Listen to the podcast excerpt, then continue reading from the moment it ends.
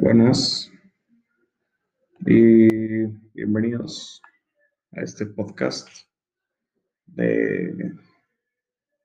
Pues qué bueno que lo están escuchando, ¿no? Porque en realidad yo no podría saber si me están escuchando, yo solo transmito lo que quiero decir y ya, pero no sé si hay un, si hay un receptor. Lo que tengo claro es que yo soy el emisor y que hay personas o si, que se autonominan personas, o si no mínimo entes inteligentes que puedan descifrar, traducir, slash traducir eh, el mensaje, slash código que representan mis palabras al ser transmitidas en un canal de audio, ¿no? Que viaja a través de internet, desde que estoy conectado con fibra óptica llega hasta otras partes del mundo, Maravilloso. Pero bueno, comencemos. Me parece muy bueno el comenzar a hablar de temas profundos que a las personas en general les concierne o mínimo les debería interesar, independientemente si son de su agrado o no. Temas como el calentamiento global, que es una realidad, el neoliberalismo, aún peor, es una realidad, pero oculta, que básicamente es el comunismo disfrazado con la bandera capitalista. O sea, es un poco burda esta reflexión, es, pero pues básicamente es lo que terminará siendo tarde que temprano. O bueno, podemos hablar de temas un poco más específicos como el blockchain y las criptomonedas, ¿no? O qué, otros temas profundos habrá ahora. Este, pues básicamente, mm, solo eso, política, economía y tan tan. No hay más. Cultura, si acaso. Eh, bueno, el punto central desde donde van a partir todos los temas de conversación en este podcast y de los siguientes podcasts es que la gente que me está escuchando piense como en realidad se debe pensar, ¿no? Y no es que yo sepa en verdad cómo pensar, ni, ni mucho menos, pero si algo quiero con el podcast es que el nicho de personas que me están escuchando tengan un criterio más agudo de las cosas y de la realidad en general, ¿no? Creo que a veces los centennials, eh, los que pertenecemos a esta categoría de generación, mm, estamos un poco perdidos, slash demasiado influidos o influenciados, no sé cuál sea la palabra correcta por las redes sociales, ¿no? Y eso ciega nuestro criterio bastante hasta hacernos pensar lo que los medios quieren que pensemos. Y bueno, esto ya, ya, ya pasaba antes, no es una característica propia de ser centennial. es como la, la, gente que es que yo voto por el PRI, o sea, por el PRI o por el PAN o por quien sea porque salen los periódicos que es bueno, aparte ayudaba a mi abuelo y bueno, bueno, es en México, ¿no? O sea, la gente aquí, este, pues no tiene idea de, bueno, no, no quiero generalizar, pero pues, la gente sí no tiene idea de, más que lo superficial de lo que es la, la política o temas delicados, ya no solo política, ya no sé cualquier tema delicado. O sea, por eso se da mucho que pues, le puedes comprar el voto a quien sea, de un chingo de acarreados y, y cosas que pues ahí viene en México, ¿no? O sea, no es que quiera este evidenciar al país, pero pues sí, son cosas del día a día, ¿no? De un país tercermundista, crónicas de un país tercermundista. Y bueno, y no es que crea que estamos envueltos en una teoría conspirativa tipo no sé si alguna vez escucharon la de la, esta teoría de la, del cerebro en una cubeta, que es básicamente pues la teoría en la que está basada la película Matrix, ¿no? O sea, imagínate que hay un vato, un ente, ya no, no hay que especificar como persona, como tal, algún ente inteligente, que saque tu cerebro de tu cuerpo, lo meta a una, a una tina, ¿no? Con agua. Y pues conecte todas tus terminaciones nerviosas a las de un programa de inteligencia artificial, ¿no? Eh, literal es, eso. la, teoría del cerebro en una cubeta. Pero bueno, a ver, volviendo al tema, este, o sea, no es que yo piense, sí, que los medios y, y los gobiernos y las instituciones financieras conspiran contra, en contra nuestra para manipular nuestra forma de pensar, nuestro pensamiento. No es que quiero decir eso, la verdad, pero pues sí pasa, ¿no? O sea, no que conspiren literalmente, así que, pero de alguna forma involuntariamente lo hacen. Y eso es, real, ¿no? O sea, este es el ejemplo de, del Homo economicus. Eh, así se le llama, este, los humanos, pero no, no todos, pero la gran mayoría tenemos esta forma de pensar eh, en, las cosas, priorizando el punto de vista económico ante cualquier otro tipo de punto de vista. O sea, ya ni siquiera el punto de vista, es un comportamiento que nos inculca la sociedad en conjunto.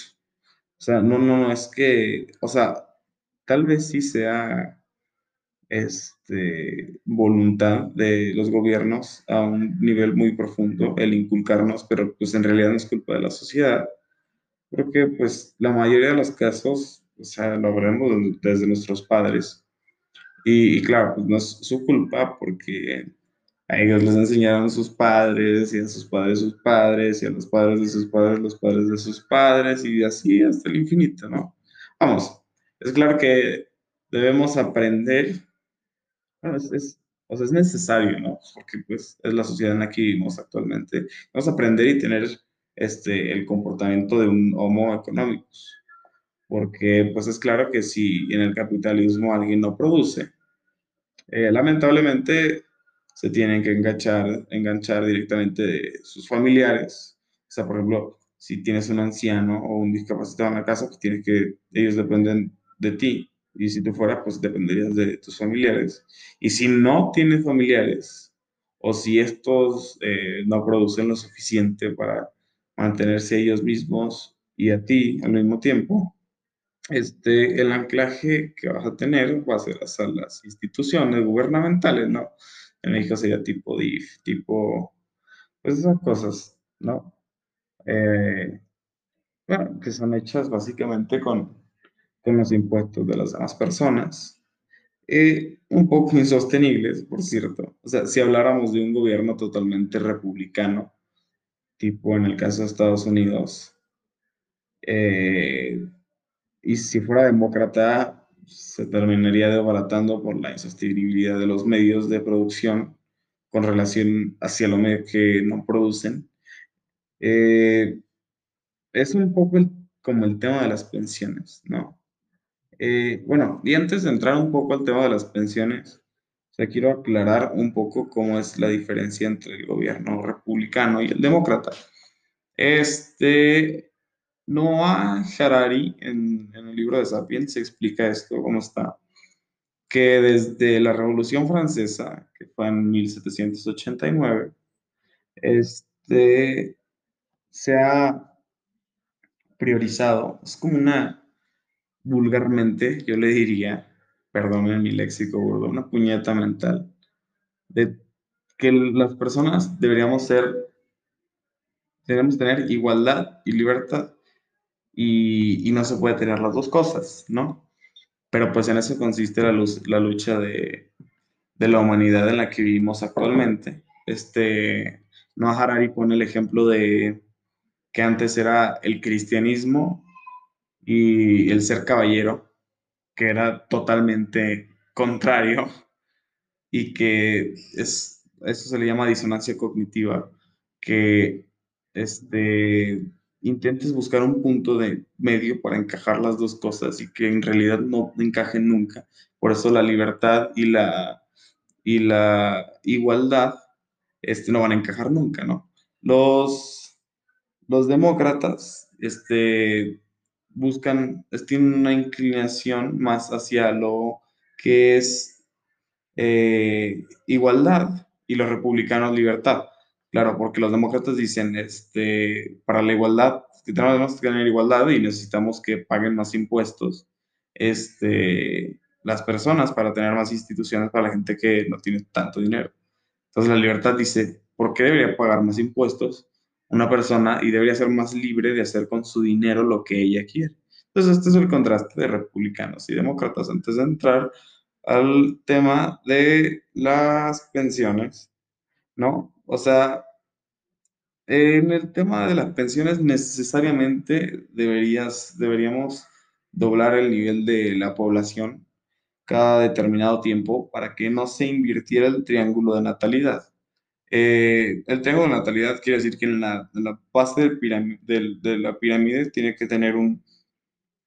Eh, la natalidad, pues si, si, si hay menos natalidad, pues entonces se invierte el triángulo. Entonces ya no puede ya no pueden colgarse las pensiones de, nadie si no hay tantas tanta personas jóvenes. Entonces, eh, ese triángulo es del que se cuelga el tema de las pensiones. Y claro, en algún punto se tendrá que invertir. O sea, o por la cultura o como en Europa, o se acabará la materia prima para sostener el capitalismo. Entonces, tiene que bajar en algún punto la natalidad y, va a haber más gente eh, mundialmente que, no produzca en comparación a lo que produzca, que ya sea en Europa, claro, entonces eh, no creo que falte mucho para que sea en el resto del mundo. Eh, para que el capitalismo, esto es una cosa de, de la materia prima, este, para que el capitalismo como lo conocemos ahora siga siendo sostenible, este, necesitamos llenar, o sea, yo creo, no, no, es que esté exagerando, es que de hecho hay un dato, no recuerdo bien cuánto era, pero era como todos los planetas del sistema solar de, de recursos naturales. O sea, en pocas palabras, las, las campañas de no tirar basura en las calles, de no tirar pilas o babes en los contenedores convencionales, o de tarugadas así, este, pues de poco sirven, ¿no? O sea, ya que el problema viene de, el problema de raíz viene de un sistema económico que ya dio lo que tenía que dar. Entonces, pues estamos contaminando el, planeta porque pues ya, o sea, necesitamos, tenemos, producimos tanto que necesitamos dónde tener la basura y aparte de dónde seguir produciendo y ya no hay ninguna de las dos cosas. Este, ya, ya dio lo que tenía que, que dar el capitalismo en favor de la evolución y pues necesitamos cambiarlo ya. Y difícil es poco, ¿no? Este, ningún país está tan cerca de adoptar un sistema eh, sostenible para el, para el medio ambiente y la humanidad en conjunto. O sea, no, no hay un sistema que en realidad diga, ah, cabrón, o sea, prospera la, la gente, la, la cultura eh, evoluciona y también este, el, el, medio ambiente no se, no se deshace en los medios de producción. O sea, no hay, siempre no hay. Y, o sea, esto puede sonar un poco conspiracionista, pero no es tan descabellado, pero para diezmar a la población eh, ya no se pueden utilizar guerras. O sea, sí, nada, nada, más cuestión de que Estados Unidos lance un super misil y ya acaba con, con todo China, pero no es tan fácil, o sea, o sea, ya se perdió, para empezar, ya se perdió profundamente el sentido nacionalista del siglo XX. O sea, ya, la gente no tiene ese amor a la cultura o, y, o ideología política como para entregar su vida al servicio de esto, ¿no? Claro que un conflicto armado ahora tiene, este, entre, un, conflicto armado entre potencias sería una cosa pues, desfavorable y este, desastrosa para el progreso de la humanidad. O sea, suponiendo que existe el progreso de la humanidad o esté direccionado hacia algún sitio, pero la idea central de esto es que un ejemplo este, muy eh, rápido. Bueno, el país X no puede atacar al país Y, ya que se harán trizas en segundo, ¿no? Suponiendo que teníamos la armamentística tan avanzada que se supone que tienen eh, o presumían tener las potencias mundiales en la Guerra Fría, que supongo que deberían de, de doblarse, ¿no? Porque la tecnología va doblando su capacidad y, y, disminuyendo su, su, eh, su tamaño en, en, en, cada año. Cada año se, se, hace como los chips de Intel, cada año son más potentes y más chiquitos. Se cargarían el planeta en segundos, sí. Y sus ideales, aparte, no son tan convincentes para la población. O sea, el petróleo, luchar por el petróleo, pues ya no tiene sentido. De hecho, nunca tenía sentido. Luchar por el petróleo, mm, ya la gente en Estados Unidos también, eh, ¿por qué hay que luchar por petróleo? Y se ponen a plantear esas cosas raras. O sea, bueno, no raras, que son naturales. Eh, raro es luchar por petróleo, ciertamente.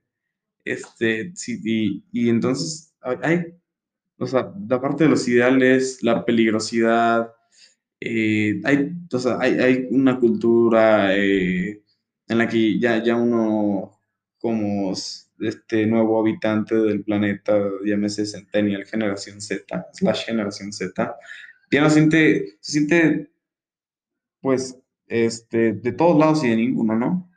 Y hay tantas cosas en contra de la guerra, este, que para que en realidad diezme, o sea, para diezmar la población mundial, una guerra tan peligrosa, descabellada e insostenible, que la mejor forma de diezmar la población es con pandemias, o sea, no hay más.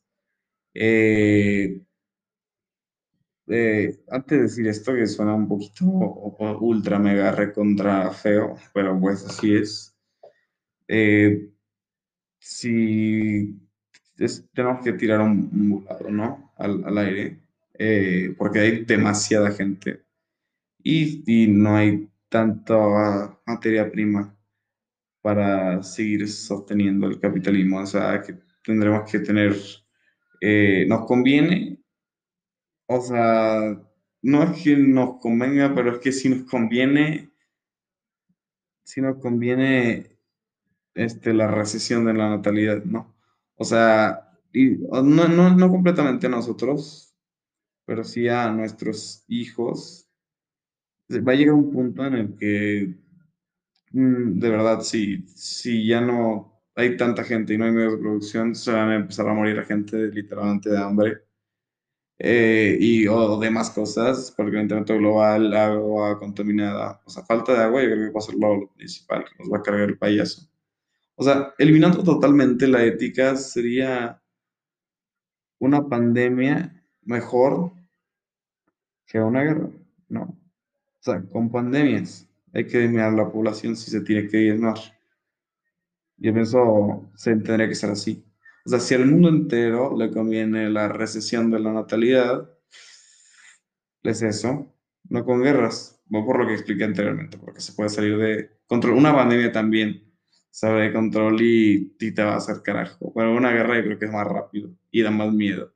Y, y aparte de una pandemia, no hay culpa de nadie. O sea, por ejemplo, con esto del COVID, eh, Estados Unidos decía que era China, China decía que ya venía de Francia. Entonces, estudios demostraban que ya venía de Francia.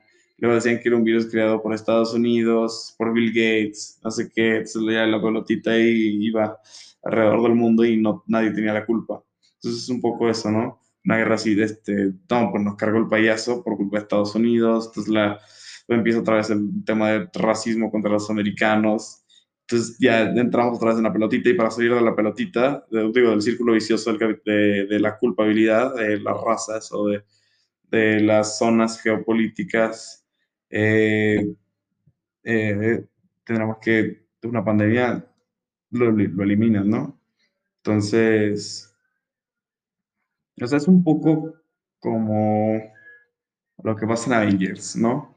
Cuando Thanos chasquea los dedos y desaparece la mitad de la población, este, es eso. Hay que recordar que, Estados Unidos lleva su historia en, los Vengadores, ¿no? Literalmente, los Vengadores son parte de su historia, este, de su cultura. O sea, expresan muchas cosas en las películas, o sea, como la escena de la mujer peleando todo este, contra Thanos, todas juntas, que representa el feminismo, o Tony Stark, que representa el ideal de millonario americano capitalista, o el del Cap, que es el soldado americano perfecto. Entonces, la trama de diezmar a la población también tiene que ver con el gobierno americano, ¿no? O sea, es un dilema moral muy bien planteado, el seguir con el capitalismo insostenible o el diezmar a la población. Y estos dilemas no son, no que sean tan profundos y tan difíciles de tocar para ser entendidos. O sea, es que no, no, no, no es algo del que se puede hablar con, con, con, el público en general, pero sí hay mucho público con el que sí se puede hablar de esto. Este, y los medios, bueno, no lo exponen, ¿no? Eh, ¿Por qué? Pues básicamente porque no venden. Eh, las noticias no tienen un nicho que no sea la población en general. Y si lo tuvieran, no generaría lo suficiente, ¿no? Y de nuevo quedamos en este círculo vicioso capitalista. Si no vendes, igual que no produce, y si no produce, se muere. Así que un tema difícil, de, ya no solo de, de, tocar ni entender, de encontrar, vaya, no es tan difícil encontrar, no es que sea, no, o sea, no es que sea difícil, es que es imposible, pero realmente es importante tenerlos en cuenta desde ya. O sea, son temas que en verdad tienen que salir de libros de filosofía, este, del entendimiento propio de los filósofos actuales que plantean este, esto de terminar con el capitalismo ya de uñas.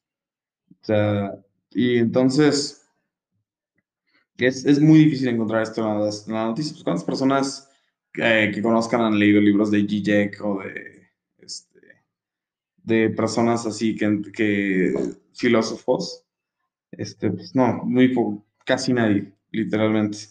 Entonces, y, son temas que en verdad tienen que ir, tienen que saber mucho, tienes que ser casi un erudito para empezar a empaparte de este tipo de temas, tienes que flanquearlo desde todos los lados, desde el punto de vista psicológico, este, desde el punto de vista eh, ya tienes que aprender economía, política, eh, psicología, ya había dicho, filosofía, todos estos temas tienen que este, enlazarse para, para comprender un poco el panorama que tenemos enfrente nuestra y que no es que no, nos están siendo ocultados, ¿no? O sea, es como dice, no, es que los osos polares, pobrecitos, pero el, el trasfondo de los osos polares es que nos va a pasar a nosotros también. Eh, y más rápido de, de, lo que pensamos, ¿no? Y pues, entonces, ahí, ahí radica este, el problema, ¿no? Entonces, sí, sí, el problema principal por lo que los periódicos no lo hacen es, no publican este tipo de temas porque no venden, si, claro, si no venden se mueren, si no producen se mueren. Entonces, así que, eh, este, en realidad, mmm, hay que tenerlos en cuenta desde ya. O sea, ya, ya estamos teniendo síntomas, pero otra vez, solo tomamos paracetamol cuando en realidad la calentura viene derivada de un cáncer terminal. Hay que saber qué pasa en el mundo en realidad para realmente cuestionarnos qué es lo realmente importante en el mundo, ¿sí? Si produces, si no produces, te mueres. Pero también te mueres si talas el árbol que da oxígeno, te mueres. Si calientas la esfera en la que estás dentro, te mueres. Si bebes agua contaminada, te mueres. El no producir es solo una forma de morir, pero hay miles de formas de morir, produciendo al ritmo que lo hacemos. Y bueno, esto de el tema de de lo este, insostenibilidad, insostenibilidad del capitalismo, perdón, es un poco lo que uno de los temas de los más importantes que quiero tratar en estos en este podcast y en los siguientes. Eh, pues sí, quiero exponer un poco lo que voy aprendiendo todos los días, este, haciendo lectura o investigando informes o X o Y cosa. Y pues, este es solo un tema. Quiero hablar de los temas que les dije en el primer capítulo del podcast, de temas que vienen en el futuro y que nos tienen que, realmente nos van a impactar. Y si, si te llega un golpe sin avisar es peor, aunque sea un golpe. ¿no? Entonces, pues nada, gracias por eh, perder slash invertir su tiempo escuchando este podcast y nos vemos, no nos vemos porque no podemos vernos, pero pues me escuchan en el siguiente. Chao.